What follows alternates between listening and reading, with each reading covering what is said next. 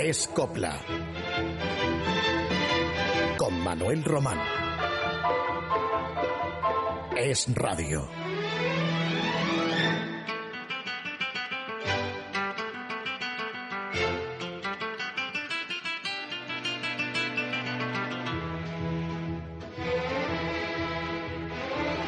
Acaba un día importante para el futuro inmediato de España. Y nosotros iniciamos este programa con una copla que lleva el nombre de España, que es el que más se pronuncia siempre aquí, y con un ritmo nuestro, el paso doble. Habrán escuchado ustedes muchas veces Suspiros de España, y desde luego todas las mañanas en el programa de Federico Jiménez Los Santos. Suspiros de España está considerado el mejor de todos los pasodobles. Pero tal vez no hayan escuchado ustedes una grabación histórica que es la primera que se conoce oficialmente de tal pieza. Está fechada en 1925, 23 años después de que el maestro Antonio Álvarez Alonso creara la partitura en el Café España de Cartagena. Letra no tenía entonces ese paso doble.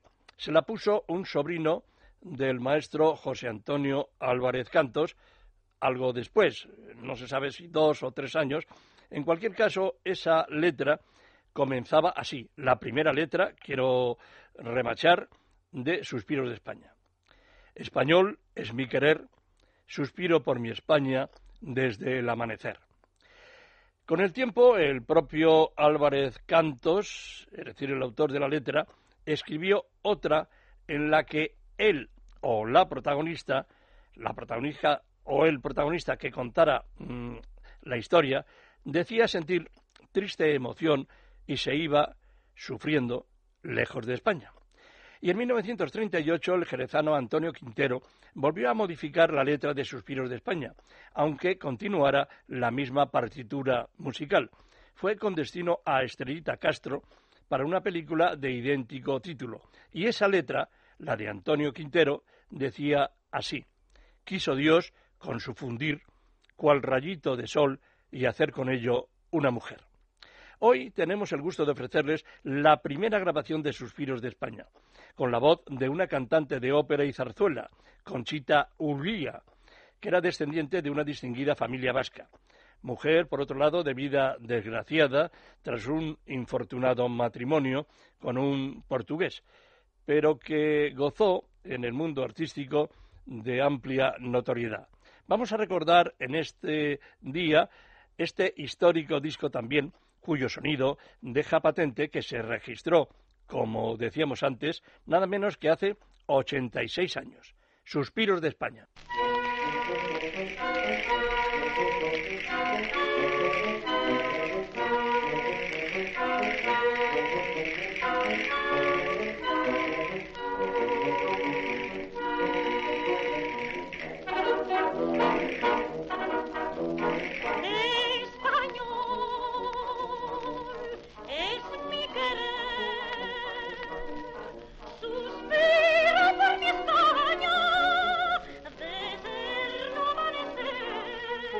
Thank you.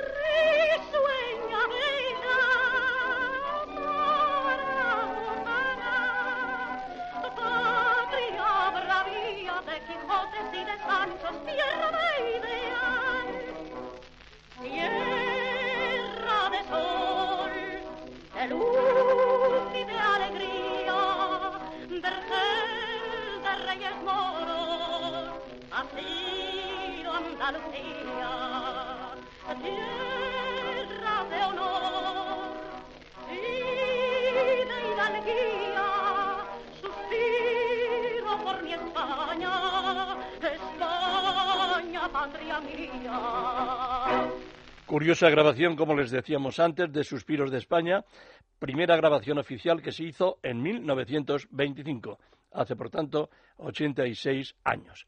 Y seguimos con coplas que llevan el nombre de España en su título. Esta vez se trata de una farruca.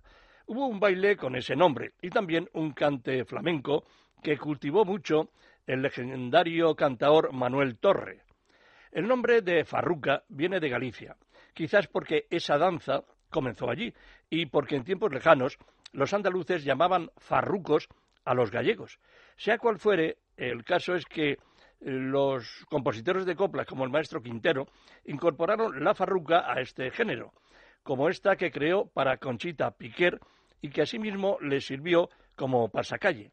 Fue para Salero de España, un espectáculo del año 1953 que primero se estrenó en el Teatro Barcelona de la ciudad condal, para que luego digan que allí no gusta el folclore español, y después llevaron por todas las provincias españolas. Con ustedes, Conchita Piquer, con esta copla de igual título que aquel espectáculo, Salero de España.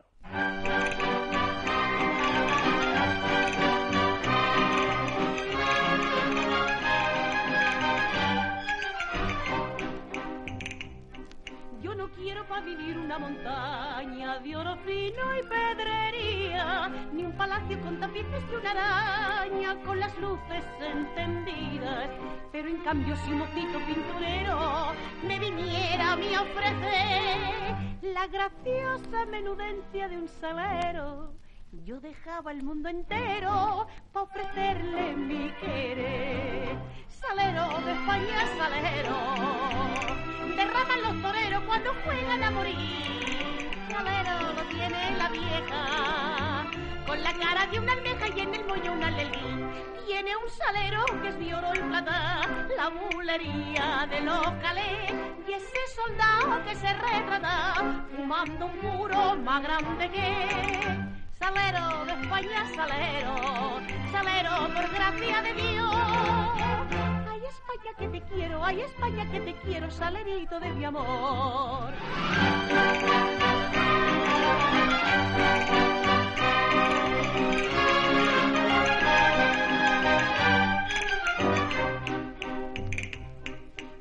Hermosa y elegante que te veas y adornada de ricas pieles, yo prefiero componerme en mi azotea con jazmines y claveles que te colmen de paisanes los ricachos a la hora de almorzar. Que pa' mí con un salero y un gazpacho son las bodas de Camacho y el festín de Baltasar.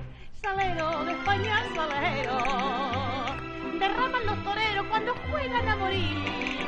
Salero lo tiene la vieja, con la cara de una almeja y en el moño una lelí.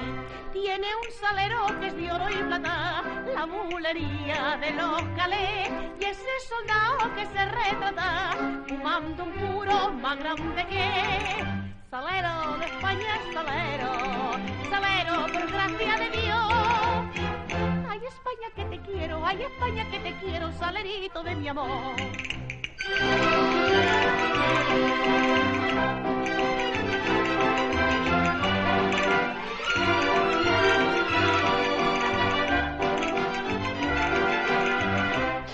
un salero que es de oro y plata, la bulería de los calés, y ese soldado que se retrata, fumando un puro más grande que salero de España, salero, salero por gracia de Dios. Ay, España que te quiero, ay, España que te quiero, salerito de mi amor. Hay vocablos muy nuestros que no aparecen en otras lenguas, y uno de ellos es salero, como nos cantaba Conchita Piquer, que por cierto, lo habrán advertido, se acompañaba de castañuelas. Esto lo hizo en los primeros años 30 e incluso hasta mediados los 40. Luego dejó yo de tocar las castañuelas, pero en las grabaciones ella, ella misma era quien eh, practicaba este arte.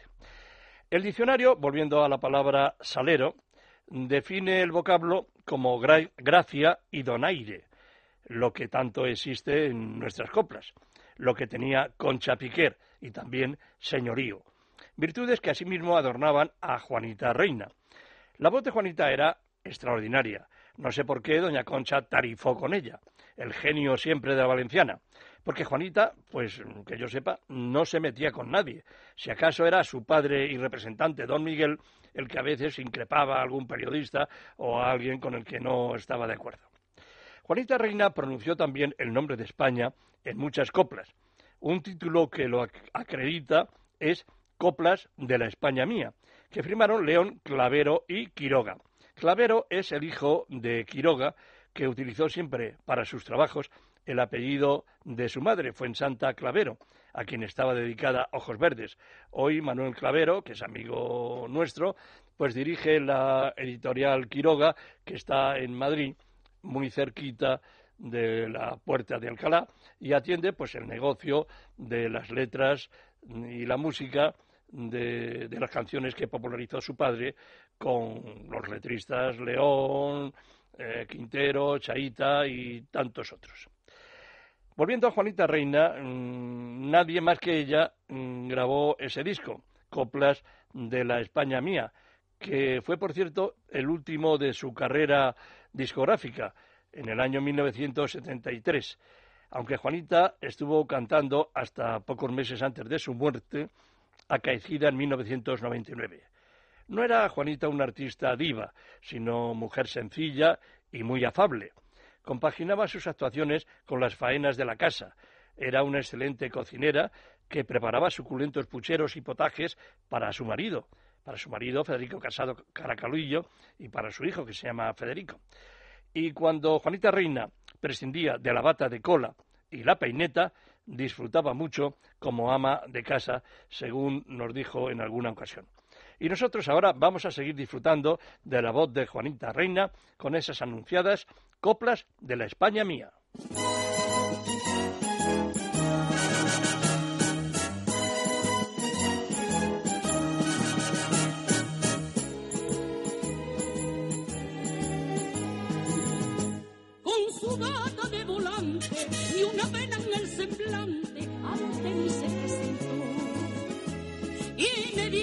Compañera, soy la copla y yo quisiera que me hicieras un favor.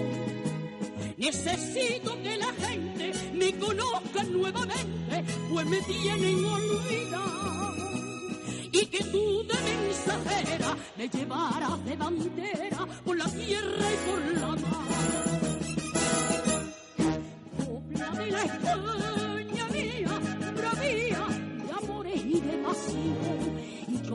llevo de por vía, metida muy dentro del corazón. Por la tierra y por la sola, ay la sola, ay la sola. Tu mensaje tendré que. Porque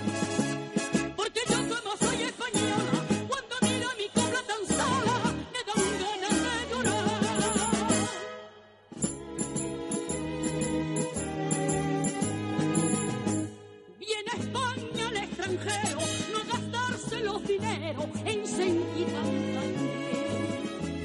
Viene a ver su maravilla, toro, sol y manzanilla, a poder decirle. Por lo mismo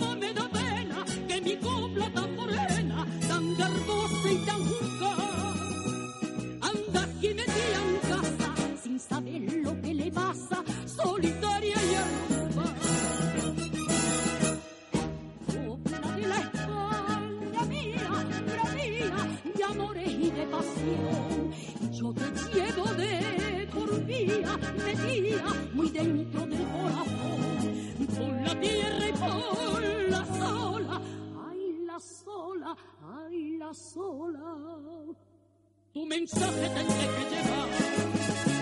Porque yo como soy española, cuando miro mi tan sola, me dan ganas de. Vamos a recordar ahora a uno de los más populares cantaores, que fue el salmantino Rafael Farina, del que hoy, 21 de noviembre, se cumplen 16 años de su muerte. Se llamaba Rafael Salazar Motos y el mote de Farina, que ni él mismo me supo aclarar con exactitud de dónde procedía, parece más que probable que se lo pusiera un familiar asociándolo a un cómico así llamado.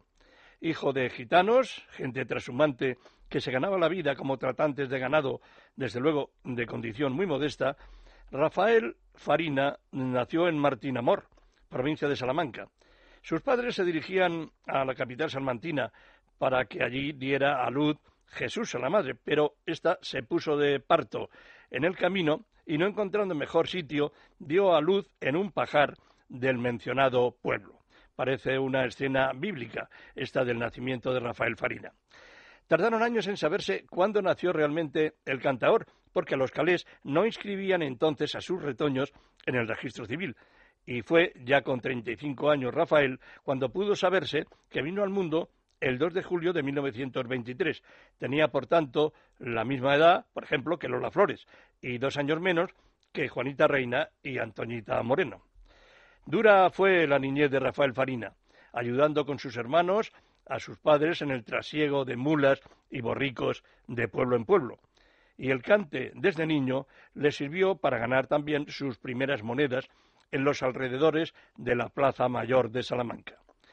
Tardó Farina, desde luego, en hacerse popular, y fue el marido de Concha Piquer, don Antonio Márquez, quien lo contrató para la compañía de la artista valenciana, a razón de 150 pesetas diarias, que no estaba mal en aquel año 1949, cuando Farina contaba 26 años. Así arrancó luego su triunfal carrera, en la que, cantando fandangos, Rafael Farina era inimitable.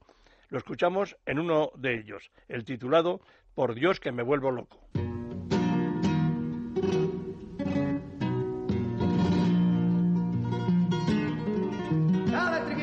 Si se toca.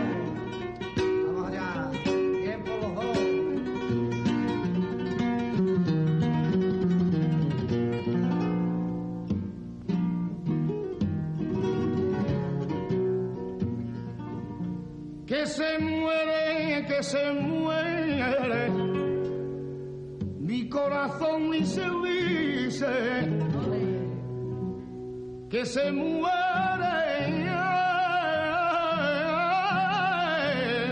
que se muere. Y yo le digo, le digo, que se espere, que se quiero morir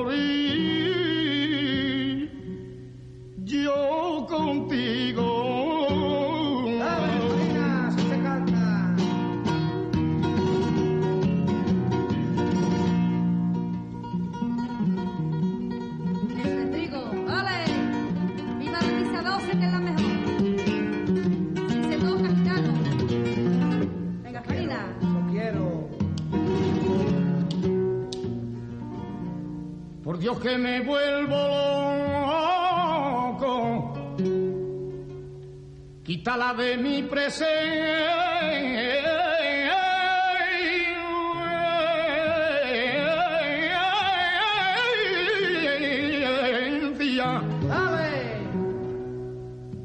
Por Dios que me vuelvo loco.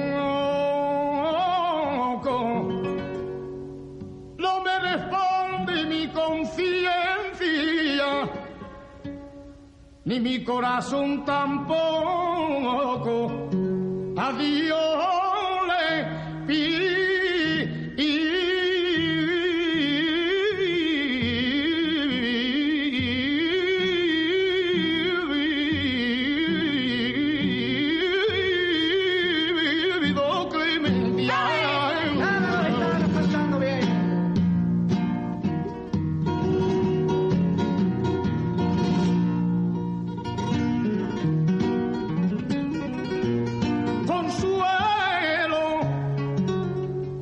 llamas como mi madre y tú te llamabas Consuelo.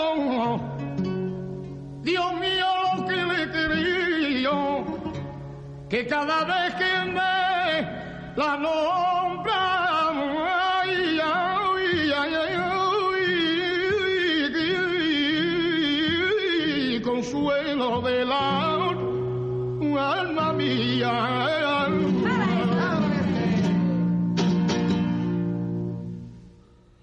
Las facultades vocales de Rafael Farina, desde luego, están fuera de toda duda.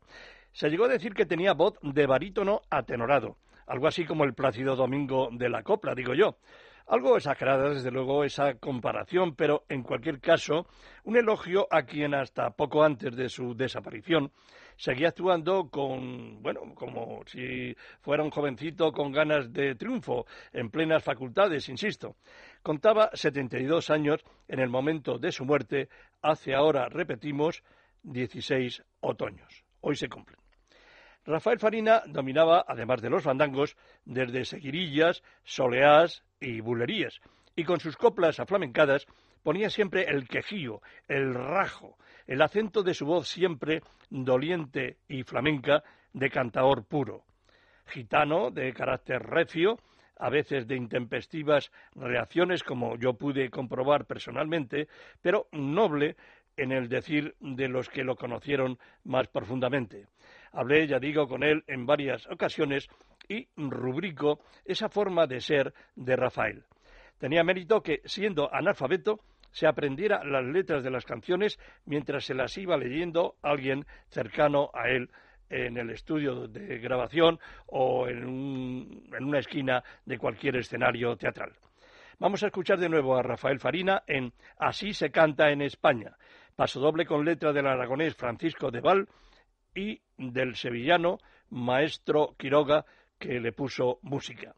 Ya digo el título, de nuevo. Así se canta en España. Rafael Farina.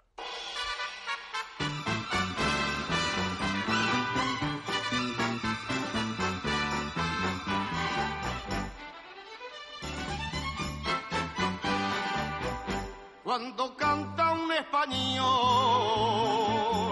canta y canta, canta mirando a los cielos, como queriendo robarle para la mujer que quiere una estrella de un lucero. Cuando canta un español,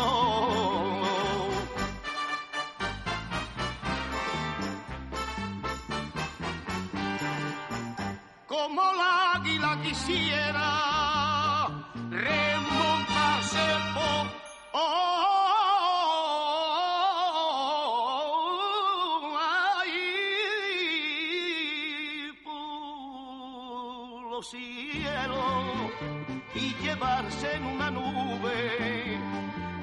de sus anhelos y en un caballo muy blanco, como la fuma del mar, caminito de Santiago, galopar y galopar. Hace su entrada en el cielo como una marcha triunfal.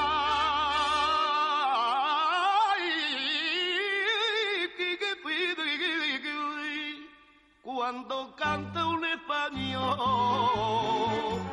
canta y canta, canta mirando a los cielos, como queriendo robarle para la mujer que quiere una estrella de un lucero. Cuando canta un español, cuando canta,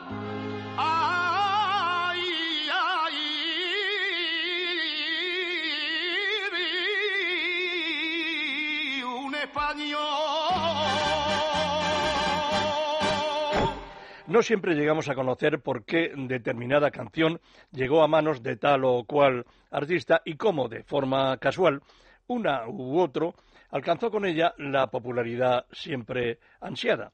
En el caso de Maruja Limón, copla muy conocida, sí hemos sabido algún detalle al respecto. Es una rumba flamenca en la que intervinieron Quintero, León, Clavero y el progenitor de este, el célebre maestro Quiroga, como decíamos antes. Es curioso, mm, eh, dichos esos datos, que fueran tres los letristas y el músico uno solo.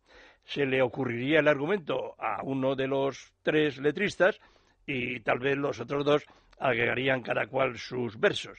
Como eran muy amigos, pues no existían problemas entre ellos. Eso sí, como ya les dije en otra ocasión, el maestro Quiroga se llevaba siempre la mitad de las ganancias como mm, autor en calidad de eso, de sus derechos, y el otro 50 era para los letristas, fuera uno solo, dos, tres, como ahora, o, los que fueran. El caso es que mm, esos mentados autores le ofrecieron tal rumba a Marifé de Triana, y alguien entre los directivos de su casa discográfica convenció a la sevillana de que ese número pues no le iba a su estilo. Parecía demasiado intrascendente, superficial, puesto que Marifé ha tenido siempre fama de intérprete de, de letras más bien dramáticas. Y aprovechamos ya que la citamos para darle la enhorabuena por esa medalla de trabajo que han concedido a Marifé de Triana. La propia Marifé que estoy contando esta anécdota, fue quien me contó esa anécdota. Y es que eh, tuvo que aceptar mm, la sugerencia del director de su casa de discos para que no grabara Maruja Limón. Y luego se tiró de los pelos al comprobar el éxito que en 1968 obtenía Gracia Montes con la creación de tal rumba. Tres años más tarde fueron ahora los marismeños cualificado grupo onubense especializado en sevillanas y también en rumbas, quienes hicieron esta popular versión. Maruja Limón con los marimeños.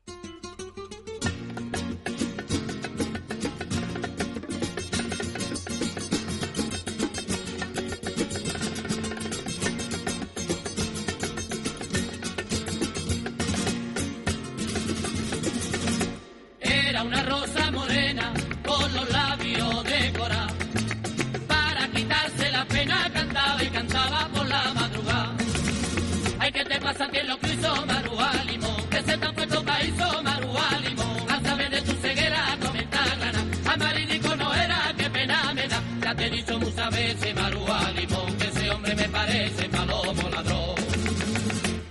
Como no pongas error en tu corazón, van a ser fuente tu son, Marúa Limón, Marúa Limón,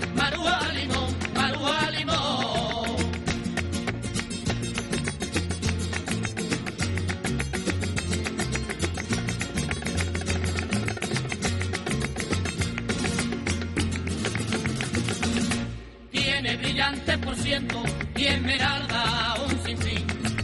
Pero por moda que el cuento los hombres le cantan por el albaicín. ¿A dónde fueron tus cantares, Maruá Limón? Y tu blusa de lunares, Maruá Limón. Para gastarte ese pelo en vez de verga y no llevas en el pelo ramito de asa. No me hiciste lindo caso, Maruá Limón. Y ahora va pasita paso a tu perdición. Por no haber puesto cerro en tu corazón. Son fuertes tu son, Marúa Limón, Marúa Limón, Marúa Limón, Marúa Limón, Marúa Limón, Marúa Limón, Marúa Limón, Marúa Limón, Marúa Limón, Marúa Limón, Marúa Limón, Marúa Limón. Bueno, pues metidos en juerga, vamos a seguir por rumbas. La voz de fuego apodaban a una murciana de Cartagena llamada Maruja Garrido por su explosivo temperamento. Era hija de un cantador flamenco y formó dúo con una hermana suya. Y cuando se independizó, Maruja se estableció en Barcelona y fue la principal atracción de un tablao que había en la Plaza Real, a espaldas de las Ramblas, en un antiguo club de jazz que se llamaba Jamboree. Salvador Dalí iba de vez en cuando para aplaudir a Maruja Garrido y esta, bien aconsejada por su empresario, aprovechaba la ocasión para hacerse publicidad. Era, en cualquier caso, una buena rumbera a la que perdimos de vista al acabar la década de los 70. Pero hoy la vamos a recordar. Maruja Garrido, con su grupo rumbero, nos ofrece Son, Son, Será.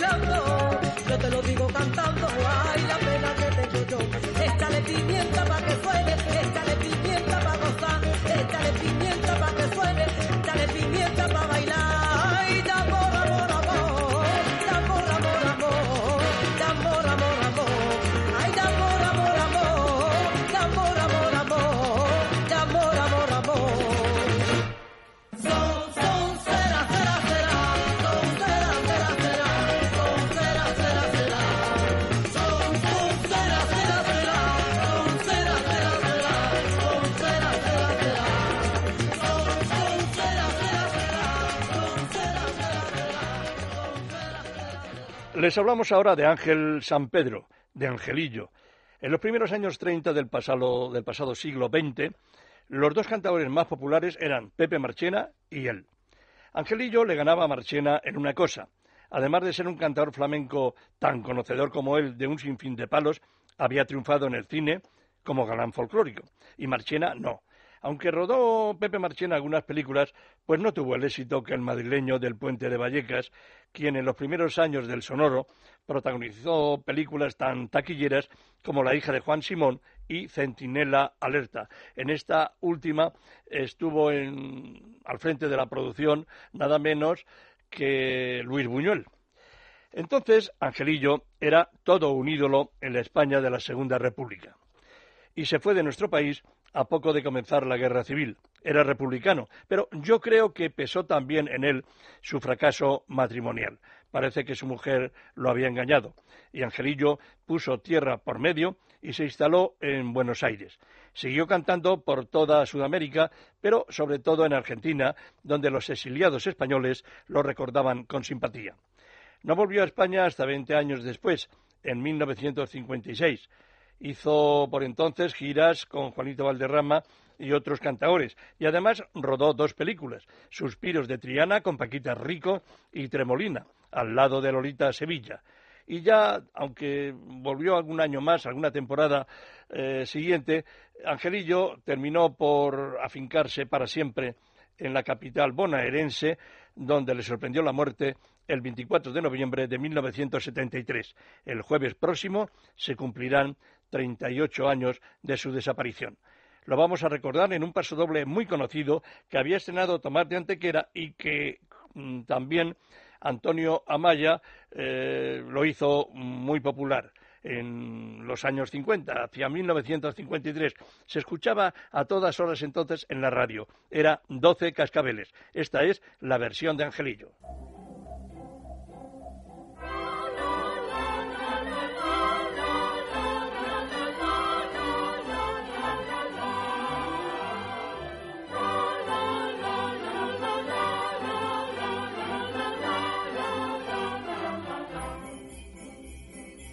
Doce cascabeles lleva mi caballo por la carretera y un par de claveles al pelo prendido lleva mi morena.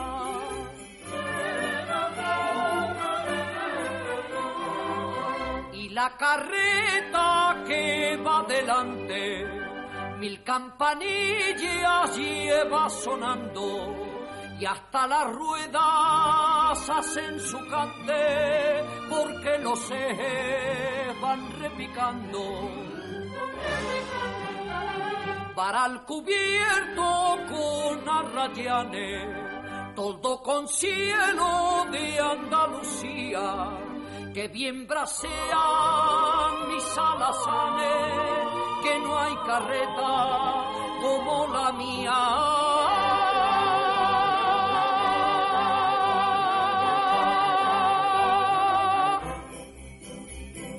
Doce cascabeles lleva mi caballo por la carretera y un par de claveles al pelo prendido lleva mi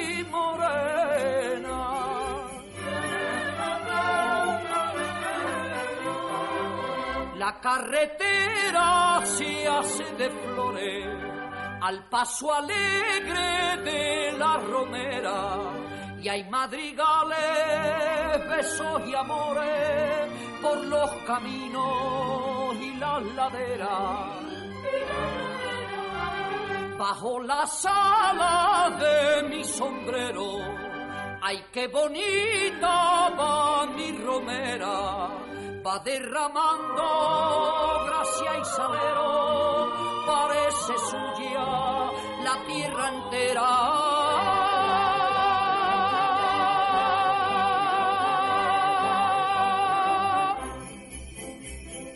Doce cascabeles lleva mi caballo por la carretera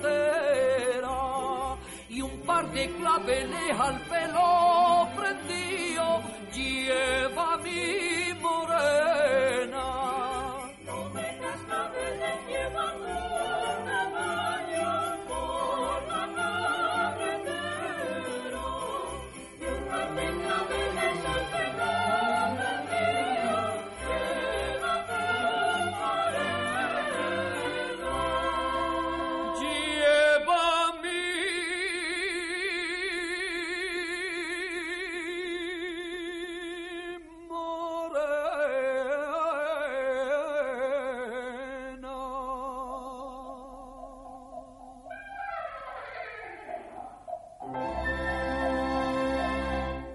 Conocí a Angelillo en su último viaje a Madrid, su ciudad natal.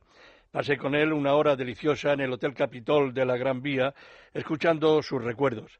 Angelillo había sido el ídolo de mi padre y de gente de su generación, y mi padre me había transmitido ese interés por el cante del gran artista, al que le hizo gracia, por cierto, que yo lo llamara por su apellido, señor San Pedro. Me contó entonces, ya con 64 años, que continuaba cantando en Argentina y que le iban muy bien las cosas en Buenos Aires, donde había rehecho su vida sentimental con otra mujer y también le iba estupendamente un negocio de coches. Quedamos en vernos en una próxima ocasión, pero al año siguiente Angelillo se sometió a una operación de estómago y falleció en el mismo quirófano. Solo tenía 65 años y una vida de éxitos, de desilusiones amorosas, de nostalgia de España por su exilio. Un buen hombre, respetuoso y afable, del que les he seleccionado ahora uno de sus más personales cantes cuando gozaba del éxito en España en sus años jóvenes, La Guajira mirando al cielo azul, un cante de los llamados de ida y vuelta de sabor campero. Lo acompañó entonces a la guitarra Luis Yance y vamos a dedicar esta guajira a un matrimonio al que gusta mucho este cante y que sigue eh, este programa con asiduidad, el formado por Juanjo y María José Arencón. Con ustedes, Angelillo, a los 38 años de su muerte.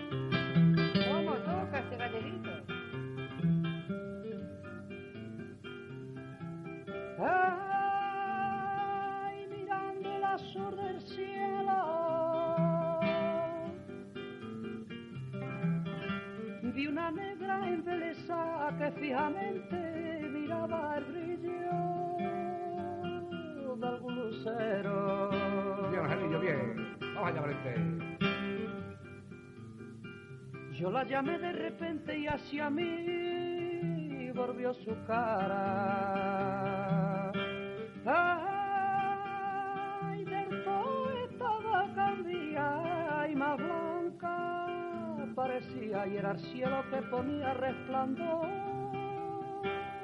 en su mirada.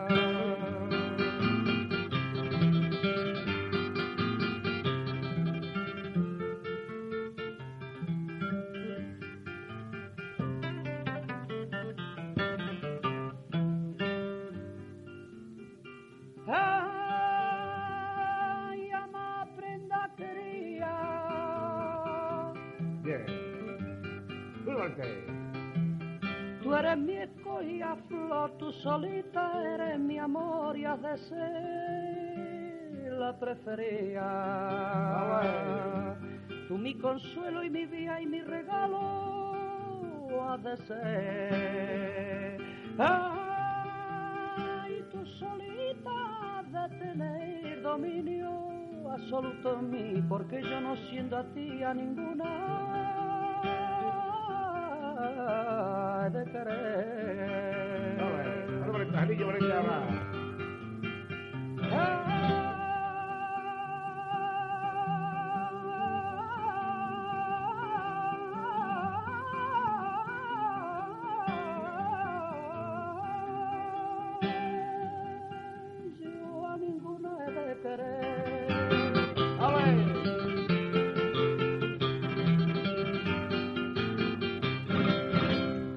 Y continuamos repasando el amplio listado de coplas en cuyos títulos figura el nombre de España, ese que algunos pronuncian casi despectivamente como si les fuera ajeno, cuando lo quieran o no, son de España, aquí viven y mientras la Constitución no diga otra cosa, pertenecen a la misma nación, nuestra nación, y no otra que se inventan.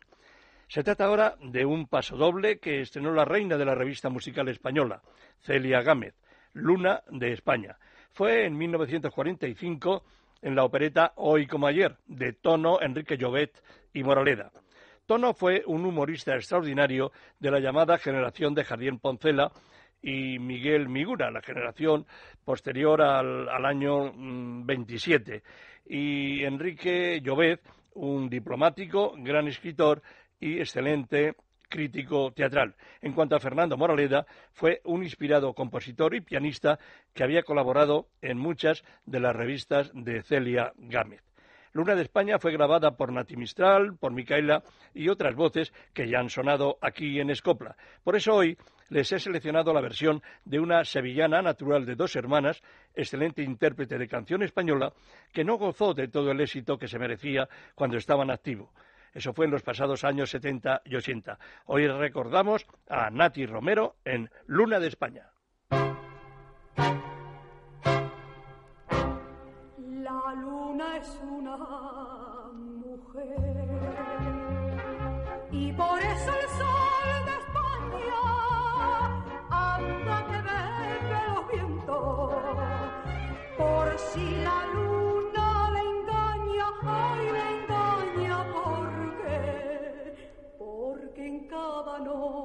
noche después de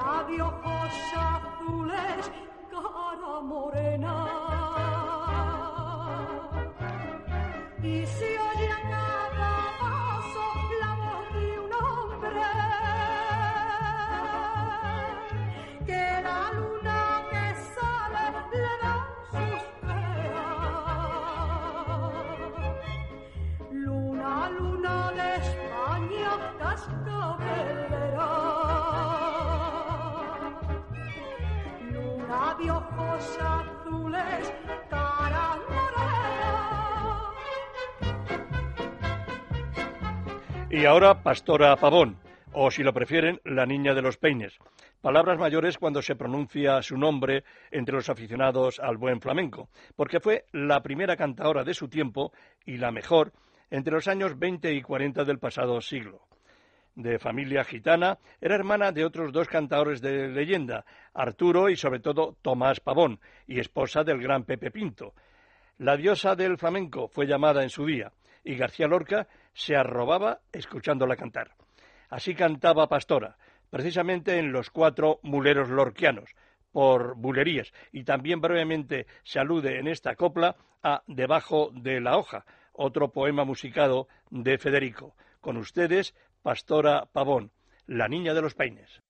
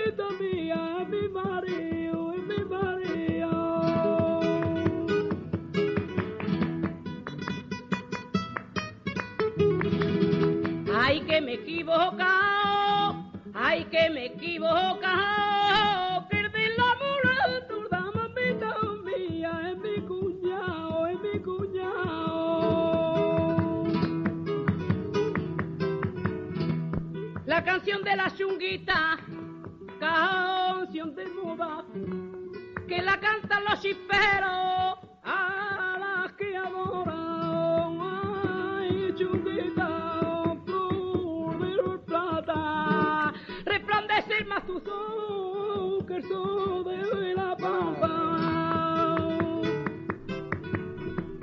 Cuando salgo yo a la calle, veré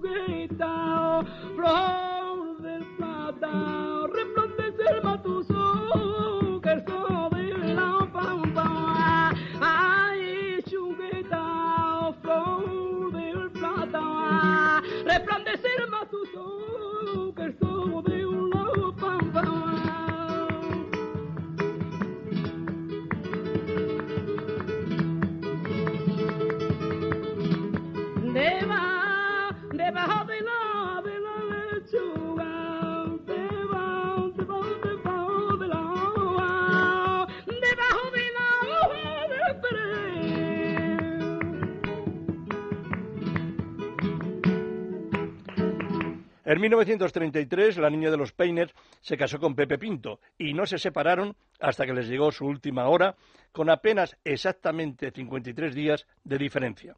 Primero Pepe, luego Pastora, quien se fue el 26 de noviembre de 1969, hace ahora por tanto 42 años.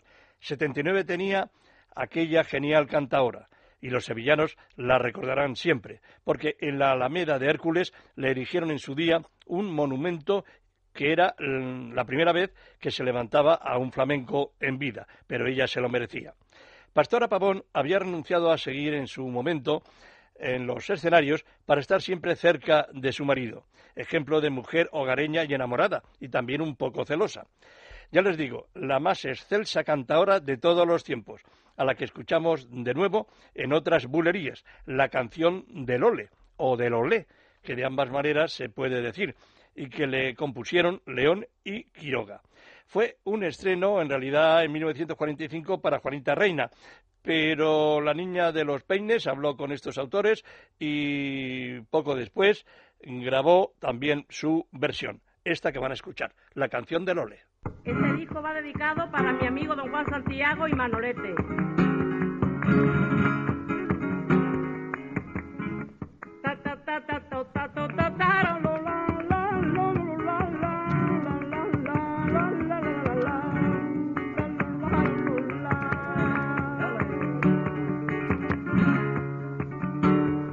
Donde hay un sabio que explique lo que quiere y decir el ole es como un repique de palillo español. Cuando un mocito no sabe sufrir a cantar, suelta dos y que a la niña entera unos ojos le responden con un ole ole ya. El ole es una palabra, ole que no tiene explicación. Como una rosa, ole que sale del corazón. El ole, primito mío, yo no lo quiero entender,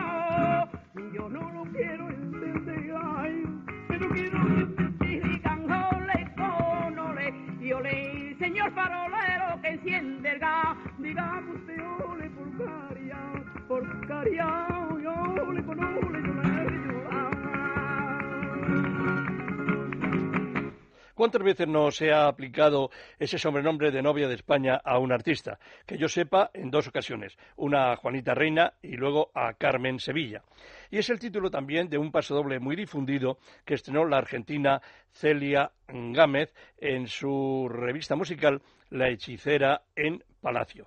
Eso fue en 1951. Y después han sido grandes voces de la canción española quienes han hecho versiones de tal paso doble. Una de ellas, Adelfa Soto, hija de la niña de la Puebla y de Luquitas de Marchena, quien había debutado en 1952 en la compañía de Juanito mm, Valderrama. Adelfa Soto, pues también le faltó ese peldaño para llegar a ser considerada una figura, pero tenía grandes condiciones para la canción. Aquí la escuchamos en La novia de España.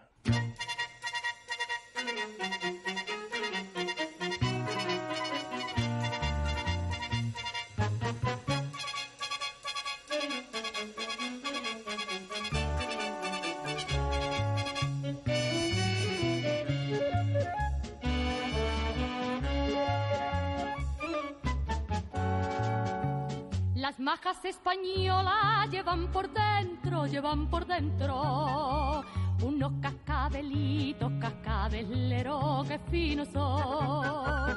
Y sus repiques suenan con alegría, con alegría, prendiéndose risueño en las salitas del corazón.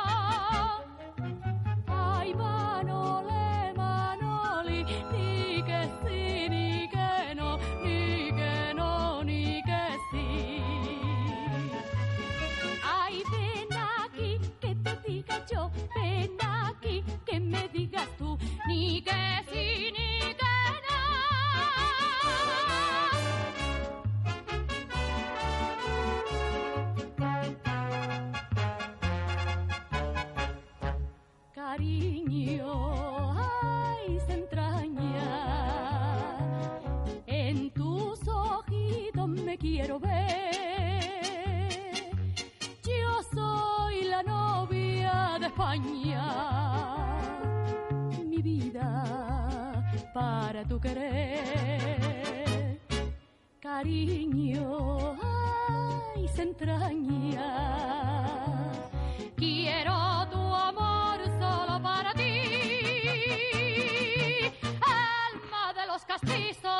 Nuestra España. Ay, se entraña de España y para ti. Llega la hora de poner punto final hoy a Escopla, en un día muy esperado por millones de españoles, con la esperanza de que España recobre de nuevo el pulso perdido. España que, como les hemos dicho, está presente en el género que nos ocupa, en la copla, que para eso se llama canción española. Y el broche de oro a nuestro programa de hoy lo pone la música de Chabrier, con este título, España. Emmanuel Chabrier fue un compositor francés de mediado del siglo XIX. Se especializó en valses y habaneras, incluidas en sus obras, entre las que destaca esta, que fue estrenada en 1882. Toda una joya esta de Chabrier que mucho quiso a nuestro país, al que legó tan bella composición con la que nos despedimos. En el control estuvo mi compañero Luis Alonso, la orquesta Mantovani y España.